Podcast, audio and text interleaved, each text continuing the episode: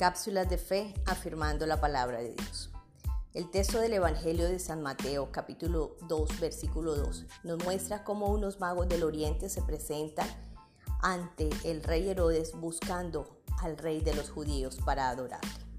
No quiero referirme a la cantidad de magos, su condición o su identidad.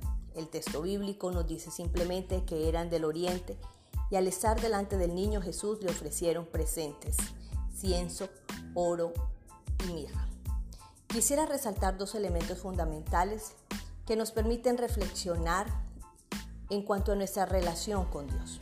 En primer lugar, encontramos en el texto que los magos percibieron, creyeron y siguieron una estrella. Más que los fenómenos naturales, la actitud de estos magos fue de gran fe y convicción. Ellos fueron sensibles a las señales divinas para el cumplimiento del propósito de Dios. Sin lugar a dudas, Dios ha venido hablándonos e inquietándonos frente a su propósito. Por eso hoy preguntémonos cuán sensible estamos siendo a las señales y a la dirección de Dios para nuestra vida. Seguidamente vemos el propósito de su esfuerzo y dedicación. Los magos tenían claro que su viaje estaba íntimamente ligado a la adoración del rey de los judíos. No era una búsqueda personal o de intereses colectivos. Se puede ver que su única intención era adorar al rey que había nacido. Quizás no fue fácil el viaje, tampoco fue muy cordial el primer acercamiento en el palacio de Herodes, pero nada de eso les desvió de su deseo de adorar al Hijo de Dios.